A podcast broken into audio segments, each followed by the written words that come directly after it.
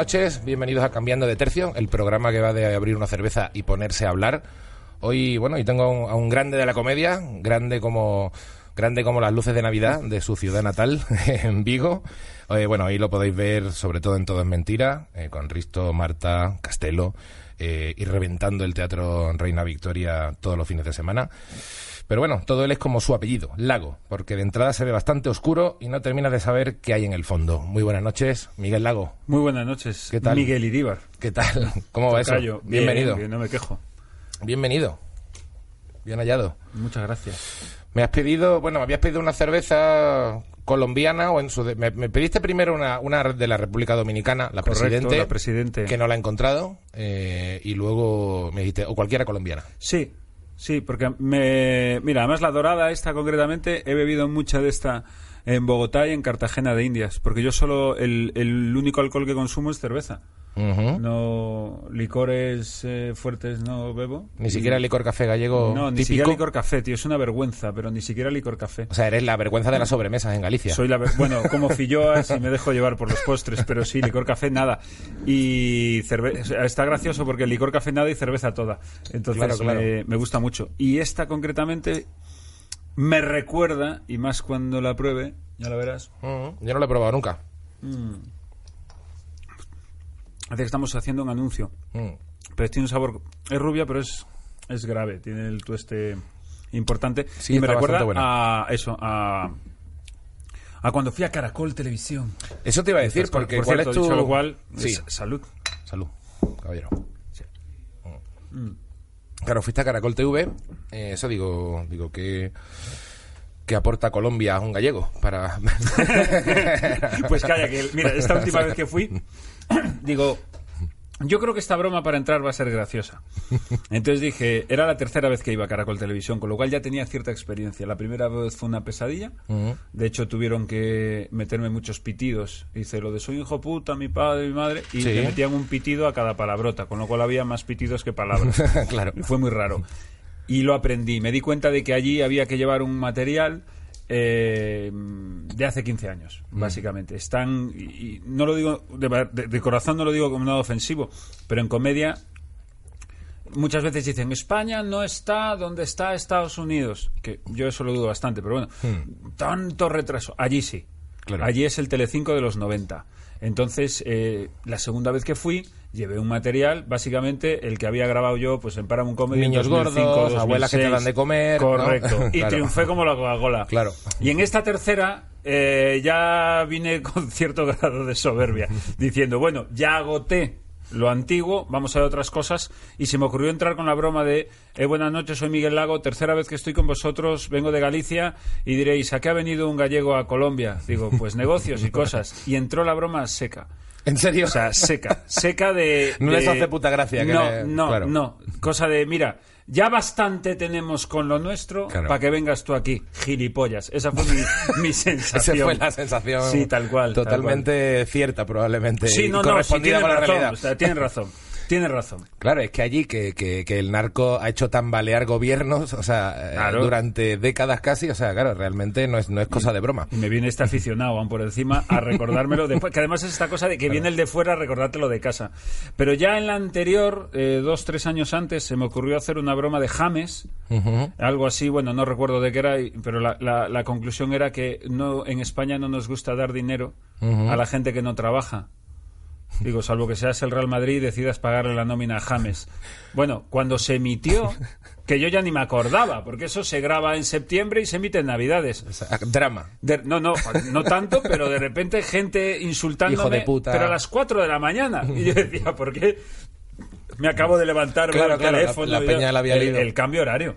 Claro, el cambio horario. claro. Había salido allí, eh, chingado, güey, vete a meterte con tu padre, no, James, no se toca. Bueno, muy, Claro. muy loco y, y- y no fue a más, porque no cabres colombiano. Pues nada, a Colombia solo hacer chistes de abuelitas y nada de farlopa, nada de jugadores de fútbol que, que cobran pero no juegan. Nada de eso. Joder, joder. Y serás feliz porque es un país estupendo y muy bonito. Sí, sí, sí, ¿no? La verdad, ¿te dio tiempo a conocer un poquito?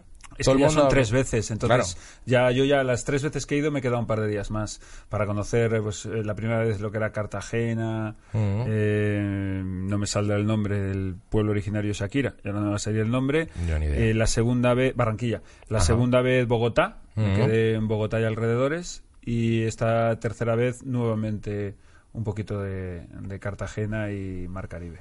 Yo tuve un colega que estuvo un año y pico allí en, creo que estuvo en Bogotá, pero iba mucho a Cartagena. Y yo le decía, tío, no es un poco peligroso salir por ahí. Dice, va, dice Cartagena, dice, es como Sevilla. Dice, y si tú más o menos no eres gilipollas, eh, no hay peligro. Totalmente de tampoco". acuerdo. Yo no me he sentido inseguro. A ver, yo viajo mucho. Tienes que tener cuidado a dónde no ir, pero como cualquier ciudad medio... Pero en Madrid, capital, También, mismo. eh, evidentemente. O sea, a las 5 de la mañana te metes donde te metes, pues Mm. tal.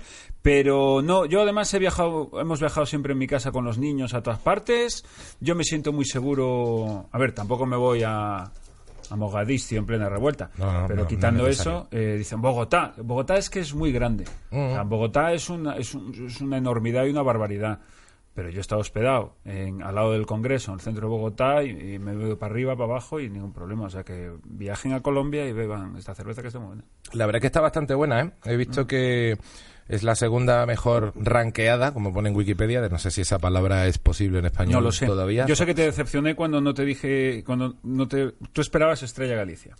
No, es no, fácil yo- que la pillo en el supermercado. Yo no espero nada, que la expectativa es muy negativa. Yo, yo, yo, yo me dejo llevar. Si tú me dices Colombia, me parece Pues- más pues exótico. Colombia, claro, hombre, más exótico. Y digo, a lo mejor te recuerda, qué sé yo, pues eso, a bolos o a una, un viaje con Me recuerda tu eso, mujer, sí. yo qué sé. Porque la República Dominicana lo que molaba era que eh, fui por primera vez este verano pasado, eh, 15 días con la familia de vacaciones allá a República Dominicana, Hmm. y, y me gustaba porque realmente yo creía que era mentira, pero es cierto. Si tú al llegar le das una, repartes una propinita a los dos, tres camareros, no has terminado este botellín y ya te están apareciendo con otra bien fresquita. Eso está muy bien. Entonces Claro, claro. eh, Los bebí, truquis. bebí mi, mi peso en cerveza a diario. sí. Los truquis, pues es la, pues eso, eh, es la segunda mejor ranqueada en la clasificación Mon Selection. Que es una que tiene como primera del mundo a Heineken. Quiero decir que, bueno, A ver, lo vamos, dejamos, a... vamos a dejar en cuarentena también, pero bueno. Ya la has cagado. Claro, si te hubieras digo. dicho ranqueada, segunda en club, y dices tú, vale. Ya, y en cuanto has dicho eso, y dice, y tercera Cruz Campo. Exacto, claro, claro, es que digo, bueno, vamos a, vamos a dejar, sí, de hecho estuve leyendo, yo no, no conozco ni, ni la clasificación ni nada, pero decía, bueno, alguna gente se ha quejado de la clasificación, mucha gente se ha salido porque hay que pagar mucha pasta para entrar a concurso, bueno, no sé, tiene una cierta polémica, pero hay que decir que está buena, es una sí, hombre. ligerita, rica, Club Colombia dorada, y este dibujito de aquí, ¿Sí? me he enterado que es un, un, un tunjo precolombino, Sí, señor. ¿vale? Pues esto, he contestado sí, señor. Sí, como- como el que lo sabe, ¿no? Como el que lo sabe. Como el que ayer en yo- Caracol TV nos hablaba yo de otra mucho de la impostura de esto. ¿eh? claro, claro, por supuesto. Por supuesto. Y me estás diciendo cualquier barbaridad. un pero- tunjo. Me alegra que me hables Hombre, de los pues mira, está bien que lo, es más, está bien que lo digas porque lo iba a señalar yo y así ya queda, queda dicho. Tengo cientos de llaveros. Vale mucho para llavero. Es muy bonito para tatuaje, una noche loca de, a base de cerveza Club Sí, Colombia. es como- Te da para tatuaje también. Lo he mirado y es de la civilización de los muiscas, ¿vale? Que era la que había por Colombia, que no Sí, es tan sí. Si te fijas, Inca, Maya, Azteca, todo guay, pero muisca... mm, No, no triunfaron como no los se otros, conoce. Porque no hubo extraterrestres ahí llevándose una civilización entera y no tiene Efectivamente. De hecho, la, tiene relación con eso mismo que dices, porque la diferencia principal era que los aztecas, mayas, incas tenían como pirámides, grandísimos templos, y los muiscas hacían orfebrería. y vivían en casas Claro, de mierda. Claro, y, y por mucho que ellos una vez al año hacían un mercadillo. Sí, como que son los que tenían el rastro. No Claro, vamos a hablar de- exactamente, exactamente. El rastro de los aztecas. Tal cual, o sea, no, no triunfaron, no tuvieron, no tuvieron visión de futuro, Mm. de hacer nada que perdurara. Entonces sus mierdas en barro, pues no pasaron a la historia. Efectivamente, así es. Eh, bueno, la pregunta que hago siempre al principio es, ¿tú eres más de beber, de follar o de tener razón? Es una buena pregunta. Sí, es la una buena pregunta. El, el origen de esta pregunta era, ¿tú eres más de follar o de tener razón? Que me la dijo Castelo en su día. Muy Y de dijo- Castelo, y- sí. Sí, es muy de Castelo. Y, y bueno, y al, al ser un programa de beber, me pareció una buena pregunta, incluyéndole el beber. Beber, Pues yo era más de... tener. Bueno, beber, no, la, no, en mi caso no entraría en la bebo porque no bebo mucho. Pero Mm. eh, yo era más de tener razón que de follar. Mm. Yo me imagino que también porque tenía mayor potencia en su momento. Y ahora soy más de follar que tener razón. Yo creo que tiene que ver con la edad. Es decir, yo ya he llegado a un momento en el que tú tienes razón. Mm. Ahora, Pues para ti. pues para ti. Ya, ya soy menos beligerante que antaño. Ya negocio mucho más. Y, y, no sé, he aprendido eso, a, a que se puede llegar a un punto. Y dicho lo cual, eh, cuando ya rondas los 40, eh, Mm. si se da la oportunidad, hay que ser más de follar. hay que intentarlo, por lo menos. ¿no? Claro, pero con 20 años prefieres tener razón, porque muy mal se tiene que dar para no acabar Para no follar un poquito, claro. eso. Entonces, no, no, yo soy yo hoy por hoy más de, de lo uno que del otro. Sí, eh, eh, curioso que, claro, lo que tú dices, ya, ya vas teniendo una edad, llevas la mitad de tu vida o más actuando, ¿no? Pues mira, el... lo hablaba el otro día porque algo prepararemos, porque viendo calendario, yo la primera vez que me, me, me planto un escenario a hacer un monólogo frente al público fue concretamente el 14 de marzo del año 2000. En, la, en el primer certamen de monólogos del Club de la Comedia. Que tenías 18. Que gana, exactamente, que gana Piedraíta. Esa es mi primera vez. Con lo cual, después estuve un par de años, tres, haciendo teatro universitario. Y en 2003 empecé a hacer así bares poquito a poco. Y en 2005 grabé por primera vez en Paramount Comedy. Pero el debut es ese. Con lo cual se van a cumplir 20 años exactamente ahora en 2020. Y es un sábado. Y tendré función en el, en el Teatro Reina Victoria. Con lo cual es muy bonito y Qué algo especial haré. Porque efectivamente es que es muy bonito. Es que se cumplen cumplir 20 años de la primera vez que tú subes a un escenario a hacer stand-up. Subido a un escenario haciendo stand-up Es brutal. es brutal. Y más Sí. en un teatro, caray, de- como el Reina Victoria. O sea, es una efeméride Sí, sí, muy bonita. Sí, sí, Estoy no. muy contento. Algo prepararé. Es, eh, bueno, lo, lo vamos a hablar luego quizá, o lo podemos hablar ahora. Cuando tú tampoco, quieras, porque es tu Tampoco hay orden, y pero tu- si no recuerdo mal, el 11 de enero estrenas eh, Todo al Negro, ¿no? En el Reino Todo de Victoria. negro, sí. Lo hemos anunciado, bueno, esto según se está viendo esto, pero... Mm. Bueno, Para el- nosotros ayer... Sí, sí. Para nosotros ayer, sí, ayer ya saqué el cartel del que va a ser el nuevo show. Que igual se estrena el 11 de enero, que es el día en el que se cumplen dos años del estreno en Madrid de- del anterior que estoy haciendo todavía hasta final de año. Miguel Lago pone orden. Entonces, mira, cada dos años, ojalá poder estrenar show, show nuevo y ahí llega todos los viernes y sábados y espero que funcione, claro. Sí, es verdad, es verdad lo que... eh, bueno, lo que decía antes de, de que tu apellido Lago tenía como un fondo oscuro, ¿no? No sé si todo al negro, imagino que también puede tener que ver con, con cierta con cierto tono negro Sí. del asunto. Sí, ¿no? va, va a tener, porque mi humor se ha ido ennegrizando. A ver, que no sé que la etiqueta humor negro, el, el espectador muchas veces lo asocia a que vas a hacer chistes de muertos o vas a hacer chistes de... No, Um, humor negro es, es mucho más amplio que eso. De hecho, para mí, eh, humor negro es todo aquel que no es blanco o verde, básicamente, ¿no? Todo aquel que no es blanquito, que no molesta, que no sé qué. Y yo... eh, esto enfada a Iggy Rubin, pero yo no hago comedia guarra.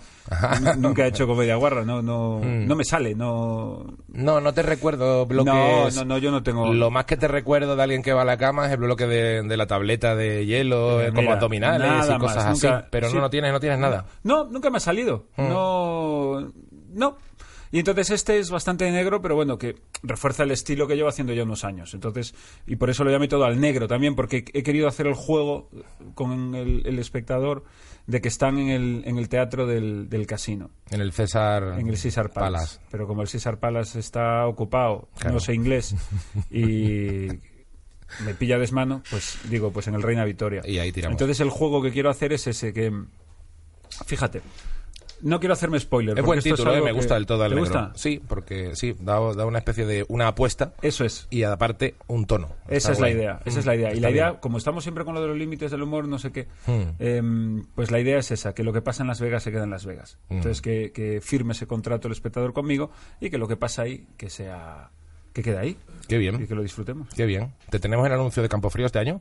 A mí, que yo sepa, no. no. Ah, vale, Hasta vale. donde yo sé, no. No, no, por- no, no tengo ni puta idea, era por curiosidad. ¿Ya lo están de haciendo o repente- que ya, creo que ya, lo, ya, ya tienen al reparto. Ah, pues entonces ya te digo yo que yo no. Me he enterado, me he enterado no, no. de algunos nombres. Yo no soy nadie para ese tipo de campañas. Bueno, bueno, ya no, te- a mí no te- me es- es- estás a, a- Estoy a dos chopets de... es- estás a nada, ¿eh? Nada, pero por ahora no, tío, ni, ni anuncios de coches.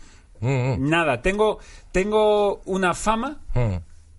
Que no se corresponde con mis ingresos, que es lo que me jode. Esa es la putada. Sí, Claro. no, o sea, la gente dice, no, Bueno, todavía bueno, no, bueno, llegará. Bueno, no te quejes Llegará. No, te no me estoy quejando, no me estoy quejando, pero mira, ni anuncio de Campo Frío, ni una nominación a un Goya. De todas maneras, ya lo he dicho muchos años, la mano negra. La mano. La mano negra. Claro. Eh, sí, hay una mano negra. me gusta mucho la gente que lo achaca todo a, a- a- a alguien ahí. A una movida. A- sí, hay- sí. hay- que ahora no te puedo no puedo hablar porque no te quiero perjudicar, pero Sí, sí. algo hay ahí. Sí, sí, sí, hay gente muy paranoica. Hay gente, hay gente que no asume el fracaso, que es distinto. También. Y que tiene que buscar la culpabilidad en los demás. Sí, y, a- y en comedia se da mucho la, la comedia del rencor, ¿no? Esta, esta- y de la envidia. Esta gente que se tira más tiempo criticando y amargada que haciendo chistes. Tal cual. Yo he tenido mi época, ¿eh? Sí, yo ¿no? igual, yo, yo hoy vengo con el propósito de ser completamente honesto contigo. Muy yo he tenido mi época. Yo he tenido mi época porque y ahí defiendo nuestro gremio. Pues nosotros tenemos un problema que es que desde que empezamos, sobre todo, eh, en esto incluyo nuestra generación, Miguel, porque Mm. tú y yo pilla- pillamos la época buena para subirte al tren. La época en la que había, bueno, esto ya se ha oído mucho, sobre todo en Comedia Perpetua y tal. Sí. La época buena, mucho, mucha sala, tres bolos por semana, muy mal se te tenía que dar para no Mm. tener, eh, pasta y tal. Entonces, ¿qué ocurre? Que es que fuéramos donde fuéramos, el local estaba lleno. Hmm. Eh, lleno. Pues 80, 100 personas, pero Sí. los bares estaban llenos. Era una época bollante donde la gente se tomaba algo más que una cerveza para compartir, ¿no? Correcto. La gente tomaba su copita. Se tomaba su copita y hasta cenaba y todo. Los y- programadores y los dueños de bares tiraban billetitos. como De si todo, fueran- de todo. Entonces, ¿qué ocurría? Que nosotros llegábamos allí con 24, 25, 26, 27 años, el local estaba lleno el jueves, el del viernes estaba lleno, el del sábado estaba lleno, y cometíamos el error de creer que estaba lleno por nosotros. Claro. Eso es un gran error que yo cometí, y yo entendí en 2011 que no estaba lleno por mí, porque yo veía las chocitas llenas, tal, cuando me subí al, al pequeño Teatro Gran Vía Hmm. y durante 50 domingos seguidos venía, la media fueron de 14, 20 personas. Ya ves, ¿eh? Es que eso la gente no lo sabe. El, Claro. el- el marrón, la constancia y la mandíbula que hay que tener para encajarlo. Ah, no, yo hice eso Claro. durante dos años. Es que eso... Sí, pero pasaste... Ahora van 500 y 600. Ahora no bajo de 600 espectadores por España adelante y estamos rondando el 80%. Mira, este show, Miguel Lago Pone Orden, se retira con una media de casi 90% de ocupación. Mm. Que es una barbaridad. Que es una barbaridad. Pero antes, dos, tres temporadas de comerme los mocos. Mm. Por eso me dicen, oye, ¿cómo es posible que Soy un miserable durara cinco temporadas y Miguel Lago Pone Orden dos? Digo, ¿Por porque en dos temporadas ha vendido cuatro veces más gente que en cinco años Soy Claro, un miserable. claro. Tal cual. Entonces creíamos eso. Y además hacíamos gracia y nos aplaudían. Con lo cual, eh, llegabas a un hotel en Cartagena a dormir y había- los hay que hasta ligaban. Porque yo, como nací casado, eso no, no, a Sí, eso sí. no jugaba. Pero hasta ligaban. Claro, llegabas a tu casa, decías tú, bueno, esto es una pasada. Claro. Pero no te llamaban para un casting, no te cogían en la tele, no te cogían en no sé qué. ¿Qué pensaba yo? Equivocadamente, que había otros motivos por los cuales fulano, mengano, citano estaban allí. Porque es que no tenía, en mi secuencia lógica era, ¿cómo puede ser que alguien que hace tanta gracia como yo, que llena las salas y al que aplauden tanto, no esté en prime time? Pues mira, chico, primero porque no eres tanto como te crees. Y segundo porque hay muchos y muy válidos. Y eso lo vas asumiendo con, con la edad. Sí, a mí me... Tu... Quique Macías, que fue... Mi gran- bueno, es, amigo tuyo y, y fue compañero y socio durante muchos Es años. como un hermano. eh, siempre dice una frase que me gusta mucho de eh, porque luego es verdad que se ha vuelto muy zen dice yo yo tuve una época como todos los cómicos gobernada gobernada por la ambición. Me parece, cual. me parece Sí, muy sí, bonita sí. la y la definición. vivimos juntos además. Sí sí yo con lo creo cual que lo bueno que te- lo, lo bueno y lo malo que teníamos Enrique y yo es que yo le estaba diciendo has visto has visto. Tú crees que esto es normal. Y él me decía es que es verdad es que es verdad. Es que es verdad. entonces estábamos eh, gobernados y, y- y- y cegados por eso. Yo siempre decía cuando me hacían una entrevista, eh, yo pensaba que mi objetivo en la vida era la, el triunfo absoluto, pabellones de deportes, películas, tal. Hoy por hoy, eh, a lo que aspiro es a trabajar, Mm. a tener una carrera buena, suficientemente buena, para tener mi casa, tener mis hijos alimentados. no estás mirando y- islas privadas no para no, comprarte No, no, no, no, no. Y yo pensaba en eso, ¿eh? Claro, claro. Yo pensaba en eso, porque además. Yo una vez me encontré a un cómico buscando mirando islas privadas para comprar Me parece- me pareció- Joder, hay cómicos en España que de verdad digan. lo yo hay, voy no voy a mirar decir el nombre porque queda un poquito feo pero Mucha pasta, ¿eh? pero sí sí Sí, sí, sí. ahí en Pues, internet dice no aquí estoy mi- mirando islas Mirando islas. Muy bien. Que luego hay que ir, hay que barrer todo aquello. No, que- no, claro, eso, eso- eso es una movida que Esa luego... es otra. Yo, si me cojo un apartamentito en Alicante, yo con eso ya tiraba. Eh, Pero sí, sí, pero sí, sí. Entonces yo pensaba en eso, ¿eh? En el mega éxito, el objetivo era, eh, hoy por hoy, estoy muy contento como estoy. Ahora me, se me aparece la Virgen y me dice, quedarte, ¿cómo estás? Digo, vale, claro que sí. Soy Hombre, muy feliz. Hombre, es que, está, es que estás muy bien, estás muy bien. Sí, No, pero estaba muy bien hace un año, ¿eh? En el teatro, igual. Ahora llevo un año de tele, cojonudo, feliz. Eh, luego, si quieres, hablamos de eso. Feliz y encantado. Pero trabajar. O sea, Sí. el objetivo es trabajar. Sí, sí, no, y aparte entonces Mentiras enganchado muy bien también, también compañero de con eso, con Risto Marta, Castelo. Eh, me ha dicho Castelo que te pregunte por el Miguel Lago Negro. Miguel Lago Negro. Sí, no, Pregúntale eso- por el Miguel Lago Negro. No sé si era para tocar los huevos, Sí, no tengo es, es para no tocar los, ni- es para tocar los No huevos. tengo ni idea del fondo. Si no Es quieres para- contestar, yo no sabía lo que estaba preguntando. Nada, pues es una... Pues es, un pasamos tro- pa- es un tro- no, es un troleo que te acaba de Es un meter troleo Antonio total, ¿no? como un piano de grande, sí. Mm. Es un troleo. Pues nada, Castelo, te- no, no va a contestarte. No, pero yo creo que... vacilado. Pero yo sé que mañana voy a llegar a trabar y Antonio me va a decir... Te preguntó ¿Te lo preguntó Miguel lo del Lago negro? Sí, pues se la metí doblada. O sea que esto forma parte. ¿No te acuerdas cuando hacíamos esto Así, en los así, vuelos? así es Castelo también. ¿No te acuerdas cuando hacíamos esto en los vuelos? ¿Tú nunca lo has hecho? Lo de que sabías que la semana que viene en la programación venía fulano Hmm. y desde el escenario, como el público siempre era el mismo, decías, bueno, eh, que sepáis, eh, la semana que viene, aquí que Macías le gusta, le hace mucha gracia y tiene un bloque tremendo Es verdad, es verdad. que si al subir al escenario Le le, gritáis. subnormal, por ejemplo. Pues lo, es lo mismo, ¿no? Menos mal que no, que no me ha dicho que te digas un normal, nada va a llegar. no pasa nada. Mm. La verdad que... eh, bueno, entonces me tiras, estás contento, ¿no? Yo creo que has pillado también además tu sitio, tu tono y tu rollo muy bien, ¿no? Yo estoy muy contento. Nos costó a todos. eh, Sí, claro, es que esas cosas- encajar, eh, pero yo estoy feliz. Además es que cada día Es una hora además muy tonta, en la que Es los programas difícil, van y sí, vienen sí. con una facilidad tremenda. nosotros y- estamos y- con unos datos muy buenos, pero ya no solo en los últimos días, o sea, es que llevamos meses muy buenos. Mm. Y yo estoy muy contento. Además aprovecho la oportunidad que me das para decir que sí, yo estoy muy contento. Yo estoy haciendo un programa en el que, que creo que es un programa de calidad, divertido, serio cuando toca, crítico eh, y sobre todo eh, y queda como pelota, pero es la realidad. Yo muchas veces eh, ahí he discutido yo. Yo tengo una cosa que, que- otra vez lo de la edad. Yo ya no me guardo los sentimientos. Yo tal cual. Soy muy pesado en eso, lo reconozco, pero es la manera y el proyecto educativo que tenemos en nuestra casa. Que es que eh, yo mis emociones las verbalizo muy bien. Entonces, cuando estoy triste, a mis compañeros les digo que estoy triste. Cuando estoy enfadado, les digo que estoy enfadado. Y llevo mucho tiempo, muchos meses yéndome a casa muy contento. Muy contento. Y aprendiendo. Porque Antonio es muy bueno el cabrón. O sea, Antonio, me Sí jode decirlo en un micrófono, pero es una enciclopedia, sabe muchísimo de tele y lo hace muy bien. Entonces, realmente se aprende. Marta es un espectáculo. Marta Flitch es Sí, un Marta es brutal, es rápida además. es- Marta es un espectáculo. Sí, sí. Eh, Risto es una estrella y un magnífico comunicador. Y Elsa, igual. También lo está haciendo bárbaro. Entonces, yo me siento muy afortunado y muy privilegiado. No sé si, si se, puede- si se dice así, pero Bueno, para mí es un privilegio ir todas las tardes. De verdad, me lo paso muy bien. Los quiero mucho. Eh, me lo paso muy bien con ellos. Hemos sufrido juntos, hemos reído juntos y sacamos todos los días un programa directo. Son las personas con las que que estoy más todas tiempo. las tardes. Que, que hagas más tiempo que con los niños. Al Los, final, los claro. veo más que a mi abuela. Claro, claro. Entonces, eh, es muy bueno. Y son muy generosos. Sobre todo lo que tiene es que son muy generosos. Hay una cosa que dice mucho Marta Flitch, y termino el pasteleo, pero... Sí, y- sí, está- está que- quedando como una- Sí, una- pero es que es verdad. Es que ¿sabes qué ocurre? Que es que no es habitual, tío. No, que no, no, es habitual. no Que, es habitual, que nos saque- claro. lo, lo suyo es sacarse los ojos y tal y cual. Pero yo no. Yo voy muy feliz a trabajar. Mira, yo me río con Antonio como no me he reído con nadie en mucho tiempo. Y no me refiero solo al directo, me refiero antes y después. Me río muchísimo con él. Y todo eso luego se transmite. Siempre lo decimos. Lo que, eh, el ambiente que haya en la reunión previa es lo que se lleva al plató. Y en el plató me lo dice la gente por la calle y me lo dice mi familia. Dice, es que se nota que os lo pasáis bien, que tenéis complicidad. Y es que la tenemos. Realmente, realmente la tenemos. Y Marta, que, y termino, que es lo que dice siempre. Porque Marta, Marta tiene una generosidad tan grande que Marta es la copresentadora del formato. Sí. Y cuando ella lo lidera, porque ella y tanto ella como Risto tienen una cosa muy buena, que es que no son jefes. Un jefe ordena y tú Mm. te callas.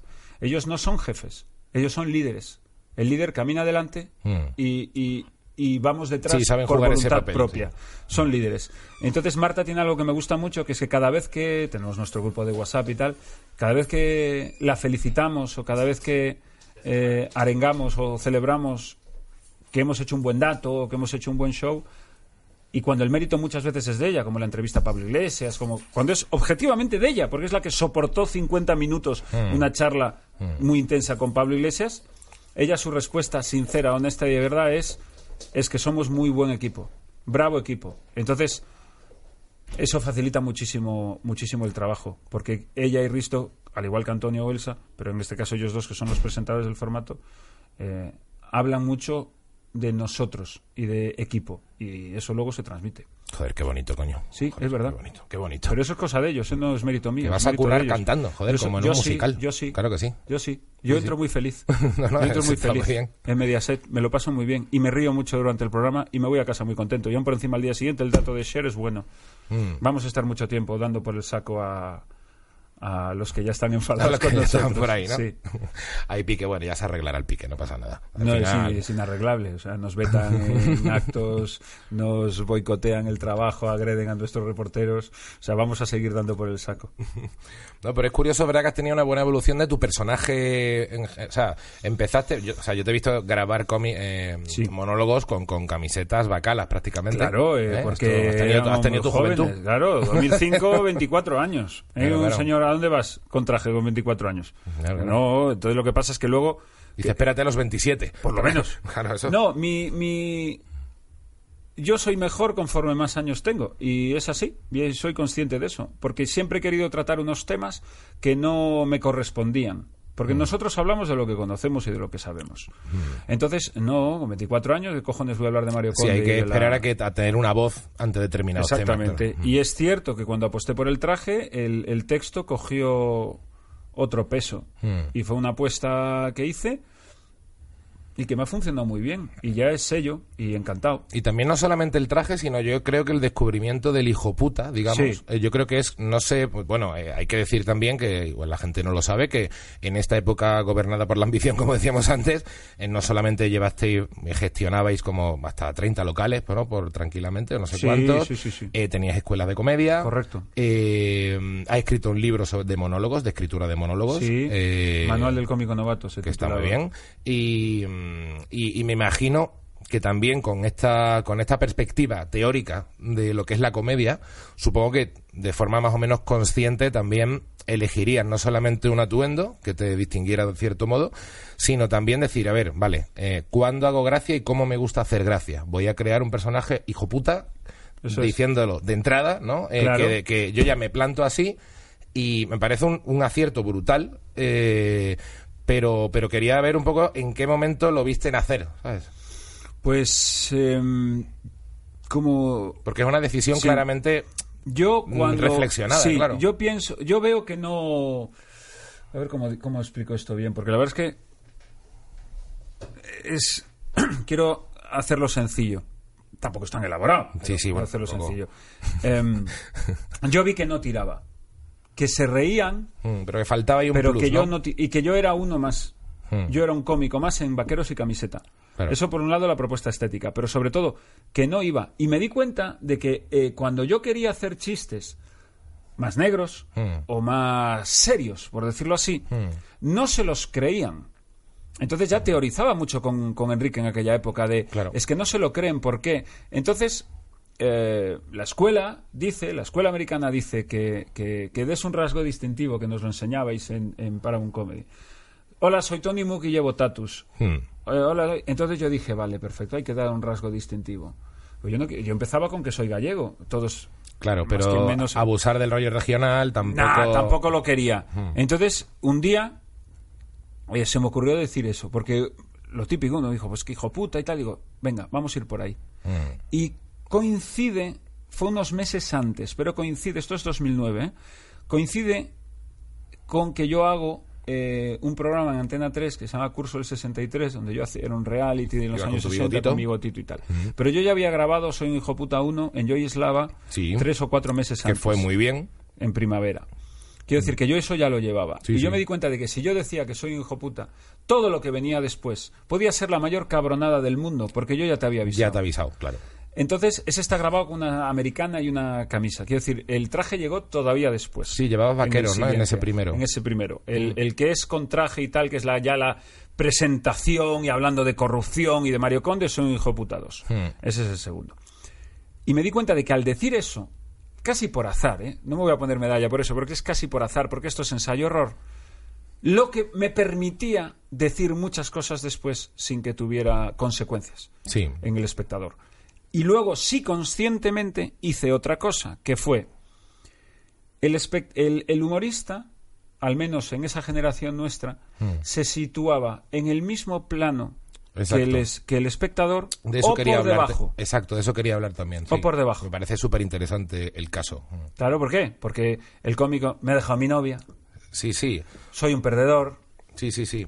Eh, el- self-deprecation, ¿no? Como, no sé cómo se llama. El, la- el autoflagelo, ¿no? Digamos, el, quedar yo mal, el reírme de mí antes de tal. Mira lo gordo que estoy, lo mal Es que, que me va estoy en muy todo. gordo que, que el otro día iba con una camiseta verde Es y como me la- confundieron con contenedor de Como el. ABC para empezar a caer bien, sin embargo, le das una vuelta y dices, no, pues te Yo voy a caer bien diciendo que soy más hijo puta que nadie. Eso es, y sobre Claro. todo colocándome en un plano por encima del espectador, que ahí fue cuando llegó la frase, a- eh, yo, yo, yo me subí a los locales, locales, eh, donde no pagaba entrada por verme, quiero decir que, porque ahora pagan entrada por verme, con lo cual, eh, joder, si han comprado la entrada, quiero decir que ya algo sabrán y ya vienen a verme a mí. Sí. Pero en esos, esto va al hilo del principio de la conversación, el local estaba lleno, entrada libre. Había gente que iba a ver qué es eso del monólogo, a quién estaba. Sí, eh, sí, no puede era llegar cualquiera, puede llegar cualquiera. Por eso ese es el gran mérito que tenemos, ¿eh? Mm, mm. Sí, sí, porque no tenemos un nombre previo. La gente, No, no, no. si te lo compras, que te ha comprado a ti de golpe. O sea, es como caer bien, es como ligar en una noche. Tal cual. que nadie sabe Tal quién cual. eres y oye. Y has triunfado Que como me la va bien, que no es que sea Tom Cruise y he venido aquí he ligado. No, no, es que es eso. O sea, es subir a, a- es vender a puerta fría. Es, llamar a, puerta la fría. puerta de un señor que está durmiendo la siesta y decirle, tengo este juego de cuchillos. Totalmente. Pues te los voy a clavar, hijo de puta. O sea, Totalmente. entonces yo decía, yo salía al escenario, un hijo puta, mi padre es un hijo de puta, mi abuelo hijo puta, mi bisabuelo, pa, pa, pa, pa. Y después decía, eh, decía otra broma y ya, te hablo de esto, es el- los primeros 40 segundos, primer Mm. minuto, ¿eh? Entonces decía, porque yo vosotros habéis venido aquí eh, a ver un rico, yo decía. Mm. O sea, porque yo me llevo, Es verdad. yo me llevo aquí en una hora lo que muchos de vosotros ni trabajando un mes. Y se hacía un silencio, un silencio de... de porque además, claro, evidentemente no ganaba ese dinero, pero daba Claro, igual. daba Te lo igual. estaba diciendo con una autoridad Claro, claro. que... Y con un traje. y con un traje Este traje vale 4.000 pavos. eso es. Y se hacía un silencio de la hostia y entonces yo es- aguantaba ese silencio incómodo y decía, que ahora estaréis pensando, ¿qué hijo de puta? Digo, ya. Yo lo Lo acabo antes. de decir yo hace un minuto. y ahí aplaudían. Claro. Y en ese momento yo decía, Ahora sí. para adelante. Y ese fue mi opening durante muchos, muchos, muchos años, porque eh, era eh, masticarlo, era darlo, servirlo así, preparado. Ahora ya no. Claro. Ahora ya no, ahora ya voy a los sitios, saben quién soy. Entonces ahora ya no. Pero era eh, masticar una apuesta muy jodida, porque era irte a, a X pueblo de Mm. tal sitio y entrar allí con el traje y la corbata y decir Mario Conde. La corrupción no era fácil. Sí, pero además yo creo que también has tenido una evolución incluso en tu, en tu trato personal. O sea, tú tuviste una época que de por sí no es que entraras diciendo soy un hijo puta, pero sí tienes un punto a veces personal que entrabas como muy fuerte, como diciéndole a cualquiera, tú por qué vas en camiseta que pareces un no sé cuánto. Sí. ¿Sabes? Que ya dices, bueno, eh, me lo está diciendo, pero también sé que es parte del personaje que él se crea para hablar entre colegas. ¿Sabes? Que, Sí. tiene, que tienes una mezcla... Yo no he tenido muchas habilidades sociales. bueno, Esto es, una manera eufemística de decir. Sí, no, yo no he tenido muchas habilidades sociales porque eh, esto es, yo soy un gran tímido en las relaciones, o al menos lo era en las relaciones sociales y personales. Me cuesta mucho entrar a lugares nuevos. Y yo, en mi defensa, diré que yo era un gallego recién llegado a Madrid, Mm. Claro. sin amigos, eh, sin nada de nada. Entonces, sí, efectivamente, te pones una coraza y te pones un escudo, que al final de cuentas es una estupidez, porque, insisto, ya cuando vas para 40 palos ya me da igual. Y ahora si te digo que esta camisa no sé qué, pues ahora ya te lo voy a decir de verdad, Mm. porque me da igual. Pero en el momento era, eh, eh, me voy a hacer... Una coraza, te, ¿no? Te voy a dar yo primero, antes, porque me da miedo que me des tú. Sí, y el- me da mucha pena, porque reconozco que me equivoqué mucho con mucha gente y que, que hay quien todavía me tiene debajo de, de un diente cuando soy un tío encantador. Pero era el- la coraza, no, no era otra cosa. Sí, es que- era una puta selva, Miguel Iribar. Es que Madrid es una era- puta es que selva. Madrid es una puta selva. Madrid es una puta Es que esos selva. locales, tío, yo lo he pasado muy mal. Yo, esos, yo esas... La gente no sabe lo que es ir a actuar a una chocita del loro y que en la barra coincidan 15 compañeros. Ya, y no. ahí hay que subirse al escenario y te van a destripar. Aunque seas brillante, te van a destripar. Aunque lo hagas de puta madre, te van a destripar. Y si lo haces mal, te van a destripar. Y luego te vas a tomar la cerveza. Y yo cometí el error, además, y, y- y lo pasé muy mal de creer que muchos eran amigos y no lo eran. Y era- es que era una puta selva. Y siento decir tacos y decirlo tan claramente. No, no. Pero es que era una selva, Miguel. O Eh, sea, y bueno, sigue siendo un poco selva, pero ahora más disimulada. yo no he vuelto bueno. a estar. Yo no he vuelto a pisar un lugar frecuentado por compañeros y no te voy a exagerar. Porque todo esto que, no sé, que, que ahora ha quedado aquí de mi lamentable comportamiento, esto, esto engloba eh, cuatro o cinco años de mi vida. Yo debo de llevar perfectamente ocho, o nueve, ocho o nueve años sin alternar. Perfectamente, sin ir a ningún sitio Hmm. eh, estoy muy bien en mi casa. Y entonces, y si voy a. Si mañana tú y yo nos apetece, pues tú y yo nos quedaremos y nos tomaremos una cerveza. un día se cena, un día necesita- tal, pero- no necesitaremos hacernos un selfie y ponerlo en Instagram y en Twitter. Hmm. Y nos lo pasaremos muy bien. Y cuando salgan el nombre de terceras personas, Hmm. como ya quedarán tan lejos, eh, no me irás a decir nada malo de nadie. Sí, hay una cosa que, que bueno, sabes que también soy un bastante amigo de, de Quique Macías, ¿no? Y, y lo veo bastante. Y, y una cosa que siempre decía, dice, hombre, es que me gusta juntarme con cómicos con los que tampoco estás hablando de trabajo ni de comedia todo el rato, sino Es que, que yo somos gente muy divertida. Sino que ya de repente empiezas a hablar de la vida, de las cosas y te ríes y, y te dejas de hostias, ¿no? Que es una cosa que, que es verdad que muchas veces da mucha pereza los eventos donde hay muchos cómicos, porque de pronto te ves que vas alternando, hablando con uno y con otro y al final es un ¿y qué estás haciendo? Y hay un punto que decir, joder, prefiero quedar con uno o con dos para cenar. Decir, oye, ¿qué tal te va? Y vamos a, y, Y- sí, y un poco es. como más. ¿Y qué? ¿No hay gobierno? ¿Habrá terceras elecciones? Sí, oye, pues la El cerveza que a mí me gusta es esta. ¿Y qué tal el, el el Sí, chuletón este no me jodas que no es guay. O no, o sea, sí. Pero es que Mm. además en aquella época, que es que es historia de- del espectáculo de este país, es que llevábamos locales, otros cómicos llevaban locales y había mucho interés. Se hicieron muchas pandillas. Mm. Sí, aquello era selva absoluta. Es que era selva y absoluta, os pusisteis también vosotros mismos en un foco muy chungo. Muy chungo, Porque, sí. porque también Sí, es verdad. es imposible no acabar infectado. Se lo explico a la audiencia en aquella época, y aquella época estoy hablando de años 2006, 2007, 2008, porque yo dejé todo aquello. Es que es otra vida, tío, porque yo dejé aquello en 2010. Es otra vida. Es que han pasado 10 años. Sí, han pasado 10 años. claro. Y durante tres, es decir, de 2007 a 2010, eh, Enrique Macías y yo progra- programábamos eh, locales. ¿Por qué?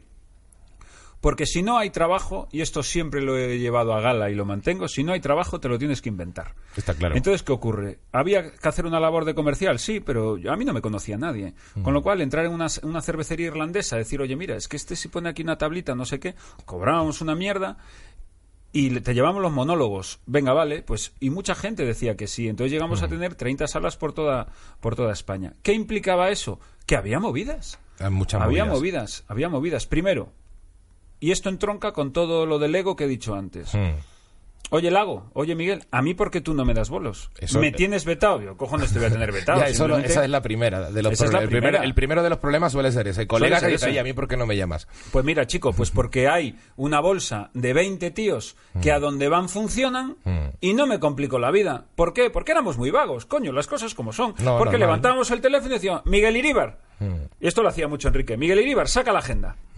Mm. Y te colocábamos los 30. Sí, Pam, pam, te pam, hacía de repente 8 o 10 bolitos y ya Tal está. cual. Mm. Entonces, colgabas, fulano, mengano, citano. Es que así, lo que era vagancia en realidad. Hmm. No es que no quisieras meter gente nueva, no, que nosotros no, no éramos quien para decidir tú si tú no. Simplemente es que ya tenías esos 20 que te funcionaban de puta madre y en una tarde habías programado un trimestre entero en 30 salas. Eso era muy cómodo, querido. Eso era muy, muy Sí, cómodo. luego vienen las llamadas de me han suspendido esto, estoy en Soria y Ah. el tío no sabe que no sé qué. Es que ahí descubrimos el otro lado de la, la cara oscura de la Claro, luna. Segundo problema. lidiar, Segundo con, problema. lidiar con los locales que te dicen que van a mantener una programación y luego y se que va luego la la tiran. Entonces yo ahora tengo que llamar a Miguel Iríbar, al que le he dicho que iba a hacer 14. Esos 14 ya no son 14, ahora van a ser 6. Exacto. Y esos 8, tú estás jodido. ¿Por qué? Porque eran 8 jueves, que era el día sagrado en el que siempre currábamos. Y tú sabías que esos 8 jueves ya no los ibas a rellenar. ¿Por qué? Porque te lo acababan de tirar el mismo mes. Ya estaba todo programado. Y esos ocho jueves a 200 o 300 euros, esta llamada yo te la estaba haciendo para decirte que ibas a dejar de ganar 3.000 euros.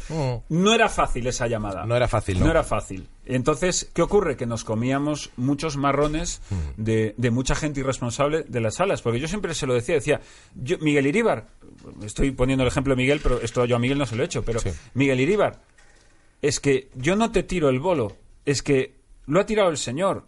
Y hemos, esto, mira, pues hoy lo voy a decir. Tú no te haces a la idea de la cantidad de dinero que hemos puesto Enrique y yo de nuestro beneficio, de nuestro trabajo, para directamente no, no perjudicar al compañero. No te preocupes, pero eh, te, te paga la mitad, ya que no viajas. Ah, vale, Sí. dame un número de cuenta. Y esto salía de este bolsillo. Sí, eso, eso lo sé. También que de pronto era, vale, te van a pagar la mitad y sé que lo pagabais vosotros Lo muchas veces, para, muchas para, veces. para también quedar bien y que, y que, Claro, y que no también el cómico se fiase más cuando le estabas dando cinco fechas. Exactamente, claro. Luego llegó un momento en el que hubo que decidir, eh, porque eran 30 salas, una secretaria, una oficina, y ahí vino la crisis existencial en la que, en la que yo no. Es que no era eso lo que yo quería. Hmm. Pues teníamos una escuela con 20 alumnos, eh, muchas cosas, y yo no, no podía. Y yo, es que a mí me pira el escenario. Y Enrique, en cambio, era un empresario excepcional. Entonces, eh, en- Enrique se lo quedó, y yo creo que hoy por hoy, que sigue haciendo los cursos Enrique en Barcelona o en la casa Sí, los Caracolero. cursos sí, pero el tema locales yo creo que ya no, se ha temas dejado locales de llegar no, para temas locales no, eso, eso ya, murió y ya está, pero, el- Pero Enrique cursos- sigue siendo Y además eh, lo disfruta, lo disfruta y es bueno el cabrón. Enrique es el mejor profesor de stand-up de este país. Sí, yo siempre que me, diferencia. que me preguntan por, por un curso, digo, llama aquí, que a ver Lo si que pasa es que el cabrón no ha sacado el libro que tenía que sacar. Eso sí, pero es excepcional y, y ahí quedó. Y desde entonces, pues desde entonces hemos seguido felices. O sea, igual, Sí, sí. pero es una época, pero fíjate, es curioso. Si no me lo sacas tú en la entrevista, yo ni me acuerdo. Pero sí, formaba, y forma parte, insisto, de un contexto de comedia en España en el que eran bolos y bolos y bolos en todas partes, y eso se acabó. Sí, no, no, pero es que claro, mm, es verdad que yo muchas veces cuando traigo aquí a compañeros, eh, la imagen que tengo de ellos, soy, soy muchos, eh, pues personas que, que no veo hace tiempo. Entonces, claro, yo a ti cuando más te he conocido a lo mejor ha sido en esa época. Luego ya te he dejado de ver. Igual Yo al que haya perjudicado, y esto se lo, he dicho, se lo he dicho a compañeros que no tienen la oportunidad, yo al que haya perjudicado en aquella época en este tema de que se me cayó un bolo, me dejase- yo le pido perdón, vamos, con toda la humildad del mundo. Y a los que en aquella época le haya caído mal, pues mala suerte, lo siento también, pero, pero era lo, lo que había. Y lo que pido es, es como a todo el mundo, o sea, la, la oportunidad de evolucionar, de crecer y de... Sí, pero es cierto que todos los que venimos un poco de provincia a la selva que es Madrid, venimos con lo que yo creo que los psicólogos podrían llamar una especie de complejo de inferioridad mal superado. Totalmente.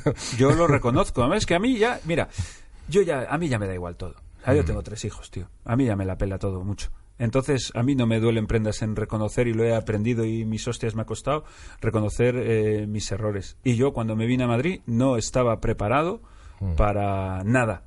Para nada en la vida. Para nada de la vida en Mira, general. perdona, yo la primera vez que cogí un avión para venir a grabar a Paramount Comedy, y esto es vergonzoso contarlo, pero te lo voy a contar porque creo que ya deja a, a quién era Miguel Lago claramente.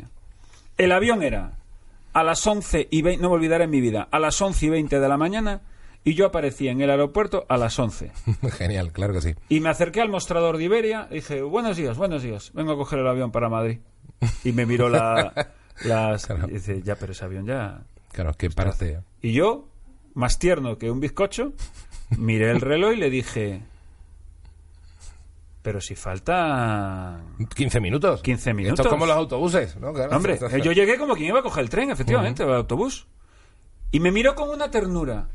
Claro, como- Aquella ay, mujer en 2005 Claro. diciendo, Ay, ay, pobre. pobrecito. Ay, bueno, en pobrecito. 2005 no, porque yo te recuerdo que en 2005 me compráis mi primer monólogo. Mira, un gallego el de primero verdad, lo grabé en provincia 2004 de y no me lo contaron. Fue en 2004. Eh, 23 años. Y aquella me miró diciendo, ¿tú no sabes que hay que venir mínimo una hora antes? Le digo, yo es la primera vez que me voy a subir solo a un avión.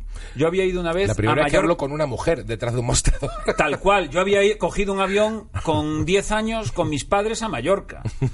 Y evidentemente fui con ellos. Y se encargaron tus padres de toda la movida. Toda la movida. Claro, claro. Mi padre no me sentó en sus rodillas y me dijo, hijo, hay dos cosas que hay que saber en la vida. Cómo se coge un avión y cómo se acaricia a una mujer. No, no, no me lo explicó. No, esas y, cosas. y- y lo bonito de esto es que con tanta ternura me miró que llamó al interventor o al que sea Mm. y le debió decir al oído algo así como, tenemos a un anormal. Y me metieron en el siguiente avión Ay, en un bonito. acto de generosidad Joder, muy sí, grande se- se y poco habitual. Y sin decirme nada, ¿eh? decían, mira, aparte luego ya me lo explicaban despacio. Mira, bonito, el siguiente Claro. avión es a la una. Claro. Tienes que entrar por ahí. Y tal. Claro, Y claro. aprendí No te vayas a tomar un café y Entonces, ¿tú crees que ese tío puede venir a Madrid y ponerse a hablar con gente? No, no, claro, hay que, hay que dosificar. Sí, sí. Claro, y aún por encima, con toda esa pedrada mental, te vienes a Madrid, que es una ciudad, dice, que te recoge con los bra- recibe con los brazos abiertos. Mm. No, es hostil. Al principio es hostil. No, con los brazos abiertos te, te acoge Albacete, te acoge Vigo. Madrid es hostil. Punto. Solo tienes que ver cómo camina la gente por el metro. Es hostil. Entonces, al principio era. Me, me sobrepasó absolutamente. Llegué con una chiquilla de tres meses, eh, con, con mi mujer, eh, a- muy hostil. Entonces, claro, ¿qué quieres? Yo fíjate que a mí Madrid me, me siempre me, ha acogido muy bien, o sea, pero no por nada. Yo llegué aquí a ser teleoperador ¿eh? y hacer un máster de producción y buscarme la puta vida. Pero recuerdo como que, o sea, no lo recuerdo hostil porque enseguida me rodeé de mucha gente de fuera de Madrid. Y, Es que no tuve esa suerte. Yo me rodeé de cómicos. Claro, es que yo tardé mucho en, re- en rodearme de cómicos. Mis Claro. amigos nunca han sido cómicos hasta ya. Bueno, y tengo, tengo amigos contados con los dedos de una mano. Tampoco colega, una cosa son colegas, otra cosa son conocidos y otra cosa son amigos, ¿no?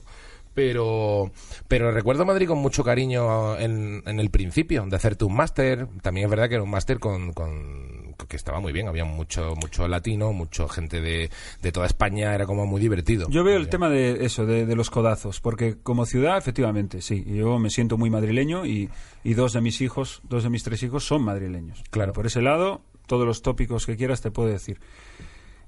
Pero yo también, eh, negativamente hacia mí, o hacia mi, mi crecimiento personal, es cierto que unido a lo que decía de que te aplauden por, por ahí adelante y te, sientes, te crees más de lo que eres, porque es muy...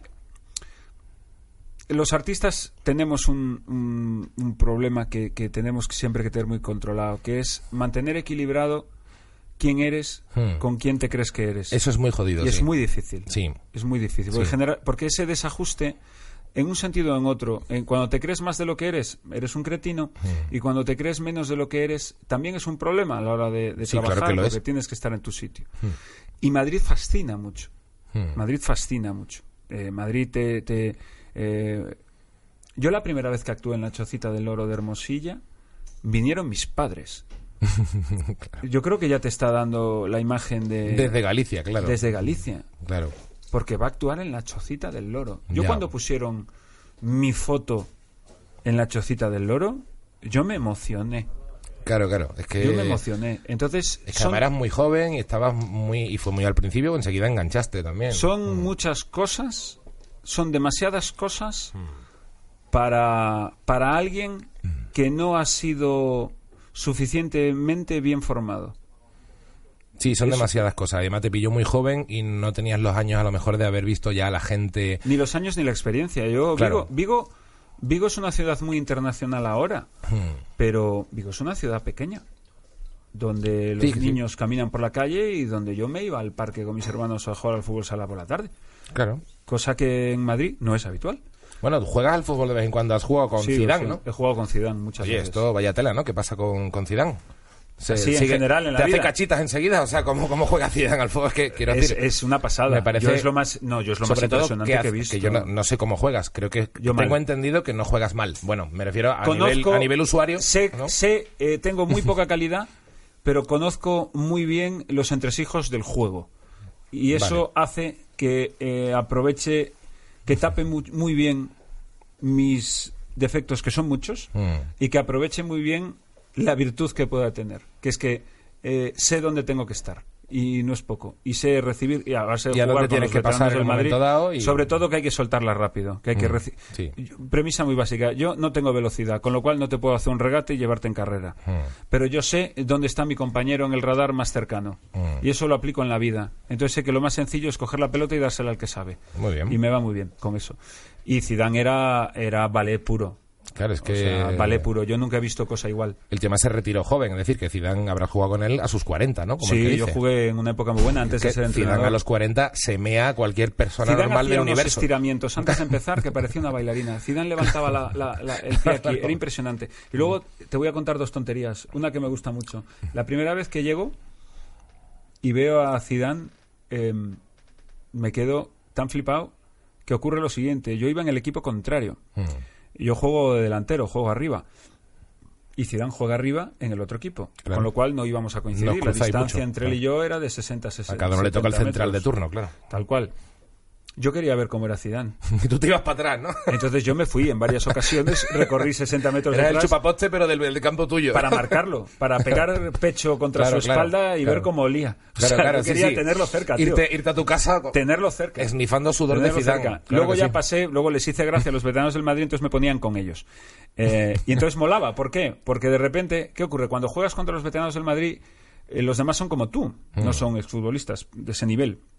Entonces el balón que te llega Mm. no está en muy buenas condiciones y a quien te vas a enfrentar es a Paco Pavón de central que tiene tres copas de Europa y al lado está Sanchís. Claro, claro. Y, viene- sí, y por claro, aquí claro. es y date prisa porque viene Fernando Hierro y hostia acaba de aparecer Roberto Carlos. Claro, y que son gente que se mantiene muy en forma con Muy en cierta edad, forma, los hijos Exactamente, por encima. Entonces, ¿qué ocurre? Cuando de repente pasé a jugar con ellos, es cuando yo ya aprendí a jugar. Porque de repente el balón que te llegaba era en inmejorables condiciones. Y al que tenías que encarar no era ni Pavón, ni Roberto Carlos, ni Hierro, sino que era otro señor. Claro, Con lo cual, señor ya que- la cosa cambiaba. Claro, que, Ya la ya- cosa- que se jodió una rodilla a los 27 y ya no podía ¿qué seguir tal, jugando. tal? Eso es. Entonces la cosa cambiaba. Pues hubo un día, el que, esto lo cuento en el libro, que no sé cómo, Zidane encara, yo borde el área de espaldas, Zidane me la da e inicia inmediatamente el desmarque, con lo cual Zidane está pidiendo una pared al primer toque Mm. que le deje solo delante el portero. Mm. Yo no sé cómo hostia hice, porque además soy zurdo, logré poner la cara del pie derecho bien y fue pam pam. Y lo dejé solo delante del portero. Ah. Y la tiró fuera. El hijo de puta. Y Zidane se gira y me dice, perdona. claro, claro. y ahí claro. yo le dije a Zidane, no pasa nada. No pasa nada. La próxima. No, no pasa nada. Todavía te queda mucho por aprender, Zidane. Qué bueno es. Y encantador, ¿eh? Tío, encantador. O sea, enca- mira, voy a contar una cosa privada, pero yo creo que, que está bien. Al acabar, se suele subir a tomar una cervecita la gente a la cafetería de Valdebebas. Eh, yo hace ya mucho tiempo que no voy, sobre todo trabajando a mediodía, que es cuando se juega, ya no puedo ir. Pero íbamos se jugaban, se juntaban a lo mejor 20. Cervezas, u- una ración, no sé qué. Zidane pagaba todo siempre. No tiene por qué. Bueno, Hubo algún no, no, gilipollas claro. que me dijo que tiene mucho dinero. Digo, no tiene nada que ver. No, no tiene nada que ver. tenga. Hay gente con mucho dinero eh, y que son unos mm, ratas de la hostia Y también. que o no sea, nos conoce. Y que aparte no, no me tiene por qué pagar la cerveza Zidane. Pues cada totalmente. vez que él subía a la cafetería, que no subía siempre, pero a lo mejor subía un par de veces al mes, Mm. llegaba y decía, tanto. Y eso creo que dice mucho de él. Es también otro que tiene en común contigo esto de estar como casado desde que nació, como dices tú, ¿no? Sí, sí, sí, sí, porque yo, me, que yo, mira, está con la novia también de hace yo mil mi vida años. empieza el 12 de marzo de 2000, que es cuando empiezo a salir con la que hoy es mi mujer, y el 14 de marzo, dos días después, debuto en el Club de la Comedia. Todo lo demás es historia. Qué barbaridad. Hemos ido de la mano siempre, por eso digo que yo soy lo que soy gracias a ella, tanto en comedia como en la vida, sin ningún género de dudas. Es curioso que a los deportistas, y supongo que igual es aplicable a los cómicos, se les suele decir eh, que, que les viene bien, porque les centra mucho, casarse pronto. Hombre, si con todo lo que hemos hablado de que era gilipollas, imagínate soltero. imagínate soltero, no, no, soltero podrías estar ahora mismo. la madre que me parió. Sí, sí. En- entroncamos con la pregunta que hago siempre de si eres un ambientado, ¿no? Que es si cuando la realidad te dice que pares, tú continúas, ¿sabes? El, el ambientado, siempre pongo el mismo ejemplo, eh, sería, eh, o sea, para que el- se invente el avión hace falta un, un tío que de repente diga, yo creo que con unas alas de madera yo salto esta montaña y vuelo. O sea, es un impulso que tiene el ser humano a veces. Que, Sí. que en el fondo yo creo que es el motor de lo que es el hombre. O sea, esto de cojo una canoa y yo creo que llego a una isla. Y luego llegas a una isla que está a 4.000 kilómetros más para abajo en mitad del mar con, un, con una especie de O sea, espíritu aventurero, precursor. el espíritu aventurero casi de flipado. O de sea, flipado. Tiene que- Somos unos flipados. O sea, somos gente que de repente, y lo los cómicos somos gente que de repente un día decimos subirnos a un escenario a hacer reír. Oh. sin formación además, ¿eh? porque no había formación, no había, no, No, había no había. industria, aún está como está, y no había, y no había eh, profesión como Mm. tal. O sea, yo recuerdo decir, yo, yo empecé a decir que era... eh, yo tardé mucho tiempo cuando tenía que rellenar un papel en decir que era cómico. Mm. Porque de repente, ah, sí, cómico. Digo, ¿por qué digo la explicación de yo a la de Ikea? Mm. ¿Sabes? Entonces decía empresario. Sí, sí, yo sí. mucho tiempo decía empresario. Empresario. Y porque eso no, hacía, no generaba inquietud ni preguntas. Claro. Autónomo. Mm. Luego tuve la de autónomo, luego tuve la de cómico y ahora digo artista. Porque estoy en el régimen de artistas y toreros. Exacto. Con lo cual digo artista, que es lo que soy. Mm. Y, y esto venía porque, sí, Sí, por ambientado. Por, por... Sí, porque tenemos esa cosa. Eh, yo soy humorista porque he querido ser humorista. Mm. Yo no he trabajado de otra cosa, Miguel. Mm. Yo solo he sido humorista. Cotizado, yo solo he sido humorista. He sido profesional desde el principio. Y, eh, e igual que he sido muy ambientado y muy torpe en las relaciones sociales, yo sí hay algo que, por ejemplo, me creó una fama jodida en el circuito, pero creo que muchos de los que vinieron después me lo tienen que agradecer. Hmm. Así de claro lo digo. Yo he dado mucho por el culo a los dueños de salas para que sonara bien, Hmm. para que el hotel estuviera en condiciones y para que las condiciones de trabajo fueran buenas. Cuando no era nadie, Mm. cuando no era nadie. Entonces ahí sí mi fama me precedía. Ahí sí que decían los programadores, con Miguel paciencia, Mm. porque es muy tiquismiquis. Soy tiquismiquis porque me gusta que el hotel esté limpio y que el micro suene bien. Sí, sí, Pero claro. como nos trataban como nos trataban, No, y luego también hay un punto que, que eso se aprende con la edad, me imagino, y con tal, que es también la, la empatía que estás proyectando. Porque a lo mejor tú estabas diciendo algo muy correcto, pero a lo mejor el tío, solo por la manera en la que se lo decías, decía, este tío... Es que yo no he alter- este ¿sabes qué igual pasa? Que es que yo no he ve". alternado. Claro, es que te falta calle, ¿no? Es que me falta calle, es que es verdad, es que yo llega, yo, joder, es que yo llegaba al bolo. oye, tío, que este sonido así, a lo mejor dice, este sonido no puede ser así. Y claro, el tío se queda Claro, súper pillado. yo, mira, a lo mejor macho. le dices lo mismo, pero con... Sí, no, yo no tenía, no, no, no, yo era... Y a lo no. mejor tu fondo era exactamente el mismo. Dicho lo cual, también he de decir que luego la, la palabra corría, la corría y cuando llegaba yo ya sonaba de puta madre. Ya, bueno, claro, eso se trata. estaba. Sí, sí. Pero, pero es que no, porque, y sobre todo, yo no alternaba. Mm. No alternaba. Yo llegaba a, lo- a las salas, Mm. hay- algo que lo sigo haciendo. Y lo sigo haciendo. Y aparte, en todo es mentira, es muy curioso, porque eh, mis propios compañeros me han dicho, Lago, que es que acabamos la reunión, imagínate, a las 3 de la tarde. El programa es a las 15.45. Pues ya, ellos ya están maquillados y tal, ya bajan directamente a plató. Yo no. Yo voy a hablar con mi mujer, la llamo. ¿Qué tal los niños? ¿Los has llevado al cole? Conmigo, en serio. Yo estoy en juego 10-12 minutos. Aún bajo maquillaje. Y yo me siento en mi, mi- mi sitio en la mesa, a lo mejor faltando 10-12 minutos. Ellos 20, 22, 24. Yo tengo la función a las 23.30. Yo llego al teatro a las 23.10 o así. Siempre llego muy pegado porque eh, la energía que le meto al directo no no no no me gusta llegar una hora y pico. No esa gente que yo llego tres horas antes porque me empapo del No, teatro. es un coñazo. Ese camerino solitario, No, ese, no. ese hacer un A mí montón... me gusta llegar para subirme. Que Entonces, venga alguien y te hable de otra cosa mucho No, rato, no. tres cuartos de hora antes, dice, No. esto no me está haciendo falta. Entonces, lo- en los bares, es que esto lo hago ahora. Yo ahora, por ejemplo, voy en gira. Hmm. Y voy con, con mi, mi- mi road manager, mi productor, o sea, con Hmm. mi equipo.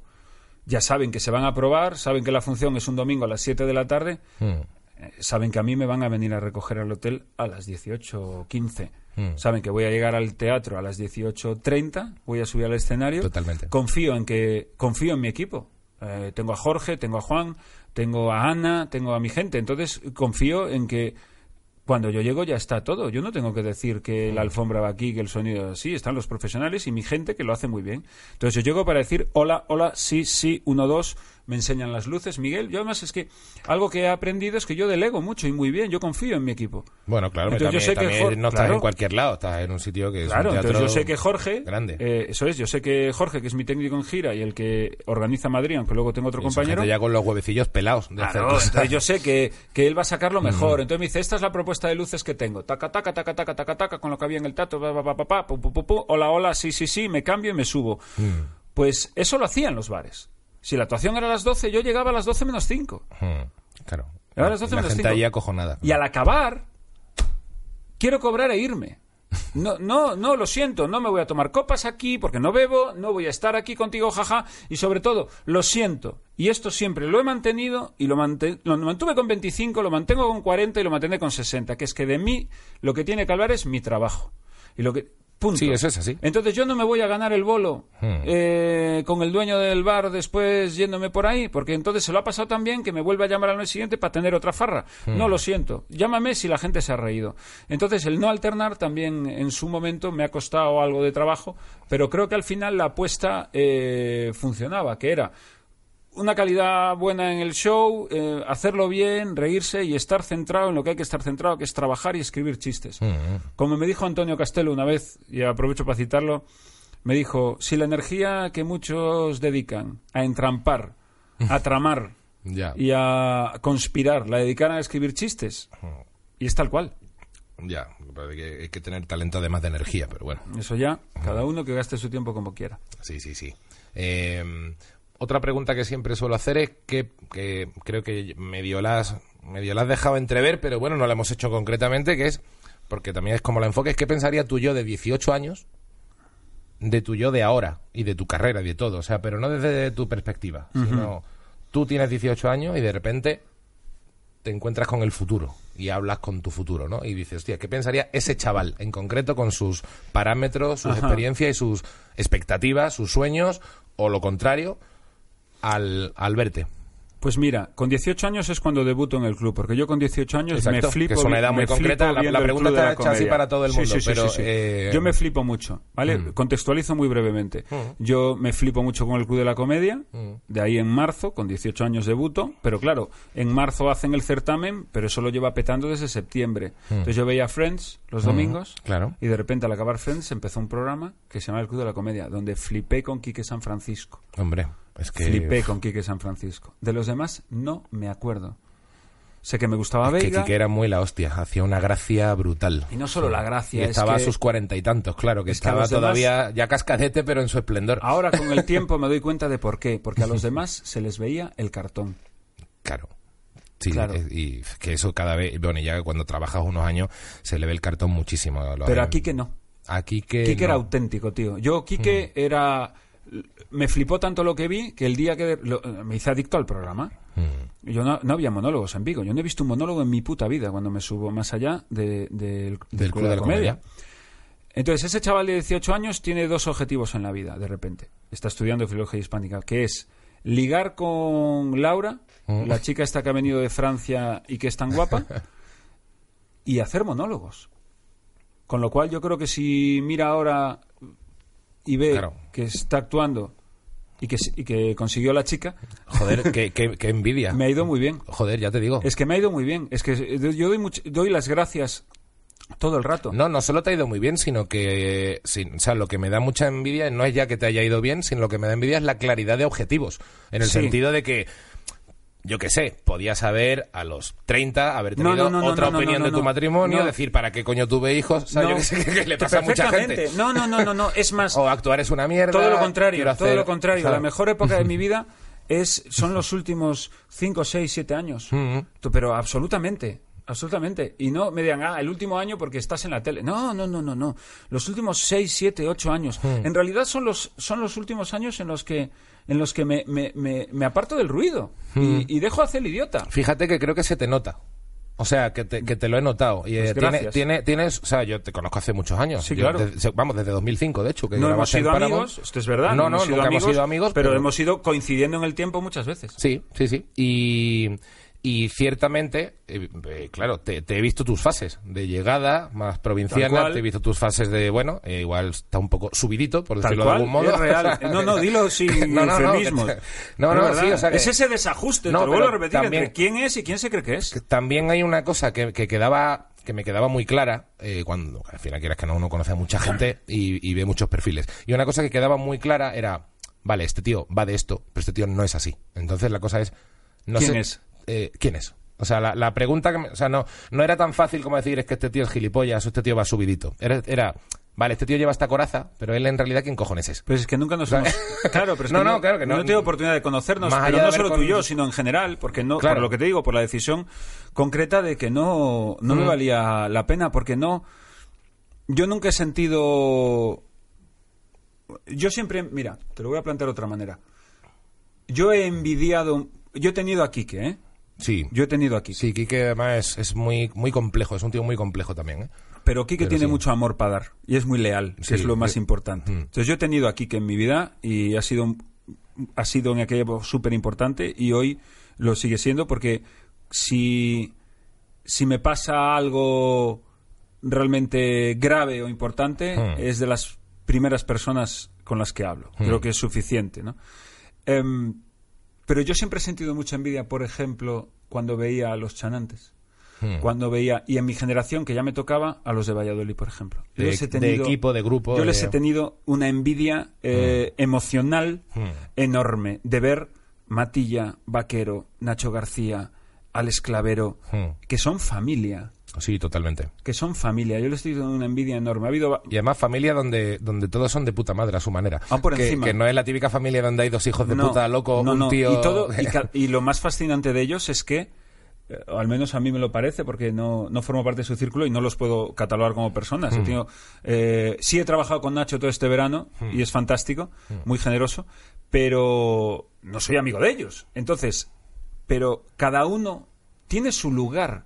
Sí, totalmente. En la comedia, Hmm. cada uno es distinto al otro, no suenan todos igual No, y son todos muy buenos. sí. O sea, Sí, es sí, una. Absolutamente. Es equiparable a los. Para mí es equiparable a los chanantes. Que cada uno es de su padre y de su madre, juntos son pura armonía, y cada uno tiene un talento, de- un estilo, mejor dicho, determinado. Yo nunca tuve eso, lo intenté, pero no. Es difícil, es muy difícil. Nunca lo, nunca lo encontré. Entonces no.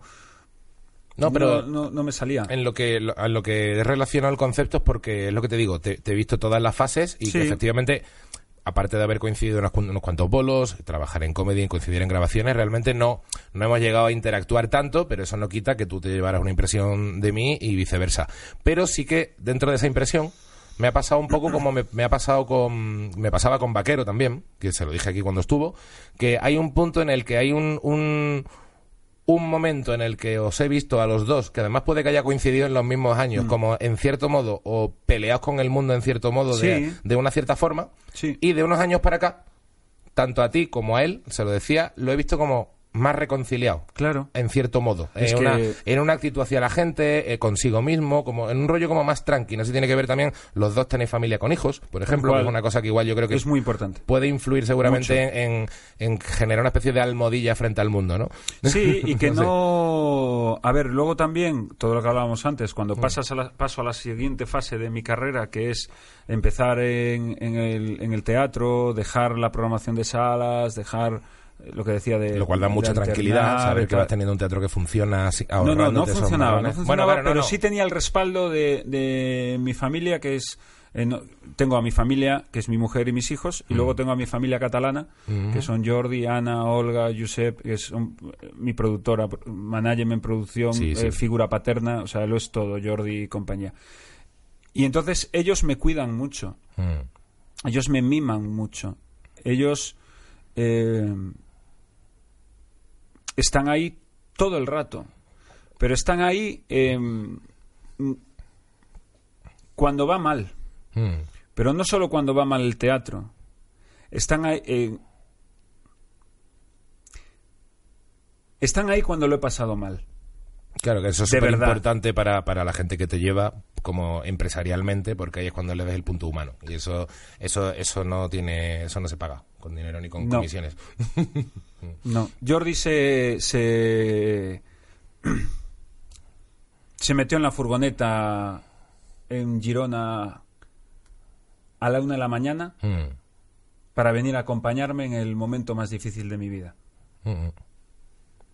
Sí, sí. Entonces ellos me han cobijado, cuidado, aparte de profesionalmente elevado, pero personalmente, que es de lo que hablo, así. Entonces todo eso hace que te des cuenta de dónde tienes que poner el foco. Me han ayudado a eliminar el ruido y dedicarme a escribir chistes. Mm.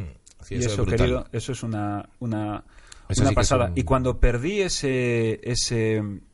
Cuando centré el foco y empecé a relacionarme mejor, Mm. porque yo ya no necesitaba ir a la defensiva. Claro. Sí, sí, sí, totalmente. Nadie. Mm. No lo necesito. Y he aprendido a- a, Joder, pareces Siddhartha, coño. Sí, macho, es que, me- es que quiero elegir, es que quiero elegir bien las palabras. A, a tolerar, a, a aceptar, a, a entender quién soy, lo que hago. Ahora, si para pido un cortado estoy. y me traen uno con leche, me me lío a cago en su puta madre. No tiene nada que ver. Exactamente. Pero sí he mejorado mucho en muchos aspectos. Y es, es fíjate, hacia dónde ha ido la conversación, es una mezcla de, de todo eso. Y que sin eso, hoy no podría tener unas relaciones humanas tan buenas como tengo en general o Mm. como tengo con mis amigos y mis compañeros de Todo es Mentira, por ejemplo. Joder, qué bonito. Es verdad. Qué bonito. Es que si no, no, no. Muy bien, caballero. Porque Antonio hay que echarle de comer aparte. ¿eh? Pues sí, sí. No, no, no, a ver, aquí cada uno... una- Cada eh, palo que aguante su Porque ya uno lleva bastantes años en esto y ya está acostumbrado a las rarezas de cada uno. Pero que aquí está todo el mundo Aquí como, estamos todos como locos, la jaca ¿eh? la algaba, como Aquí dicen estamos, en Sevilla. No, no, aquí estamos todos locos, tío. Todos somos, Sí, todos sí. somos la pantoja y, La gente está y fatal. estamos muy locos. Pero, pero hacemos reír, nos lo pasamos bien y, y eso, y, y para adelante. Y me miro de aquí a 10 años y yo quiero estar encima de un escenario y que haya gente y que nos no me, no me cabe ninguna duda de que lo vas a estar.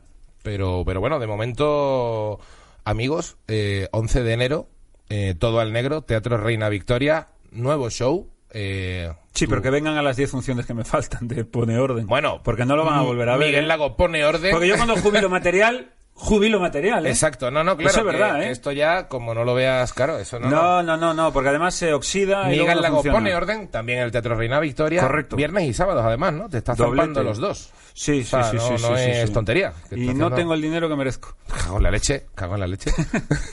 Cuando ya hayáis visto, pasad también por la chocita del loro a ver Treintañero Terminal, pero bueno, eso ya es otro tema. Pero sobre todo, Miguel Lago, Terminal, Treintañero Terminal, que ya ni soy treintañero, pero bueno, también un treintañero terminal es el que tiene ya 40 y no lo asume, que esto también... Eh, Pero tienes un pelo muy bonito, tío. Mm, Bueno, tengo un pelo muy canoso, pero... Pero tienes un pelo pero muy pelazo, bonito. es pelazo. A mí solo me salen las canas aquí, ¿te parece normal? Eh, Lo, lo de las mechas, ¿en qué momento pasó? Eso, Esto- eso es una crisis existencial que... Eso fue mi mujer que me dijo, ¿sabes que te quedaría muy bien unas mechas? Y me pone, digo, vamos a ponernos mechas. Hombre, claro, por lo menos... Luego me las quité porque digo, me he hecho barba. Lo que no puede ser esto es una fanfarria. Claro, Ahí tampoco tenemos que- queremos ser la puta orquesta Acapulco, ¿no? Exactamente. Tal cual, tío. Tal cual. No hay que pasarse. Oye, ya, ya sé que es. tienes unas fantasías curiosas. Yo hago todo lo posible por satisfacerlas, pero vamos a Hemos dejarla. elegi- eh, ¿Qué hemos elegido? Barba. Bueno, pues vamos a poner el pelo marrón otra vez, que no pasa nada. No, pero la, la barba yo siempre digo es un síntoma, un- una especie de símbolo atávico de autoridad. Iba a ser la barba de verano Ah, y se ha convertido. y se va a quedar. De hecho, el, el cartel del nuevo show lleva barba, con lo cual ya no me la puedo quitar. Oye, pero hasta ha un, quedado. un- un Pablo Casado, antes de ponerse barba, no era nadie. Le- Y míralo ahora. Eh, míralo ahora. Que no es nadie. que no es nadie tampoco. Pero, coño, con barba. Pero con barba y unos cuantos de caños más. Ahí está. sí, sí, totalmente. Que, que nada, lo repetimos por si alguien no se ha enterado. Miguel Lago pone orden en Teatro Reina Victoria todos los viernes y sábados y a partir del 11 de enero, que se cumplen dos años precisamente del mismo espectáculo que ahora va a terminar, eh, todo al negro. Nuevo show, Teatro Reina Victoria y Miguel Lago, muchísimas gracias por venir, caballero. Gracias ha sido a ti. Un placer 34 tenerte. ya y que sean muchos más. Miguel. Programa número 34, esperemos que sean muchos más. Seguidnos en Instagram y disfrutad de la semana, amigos. Hasta siempre.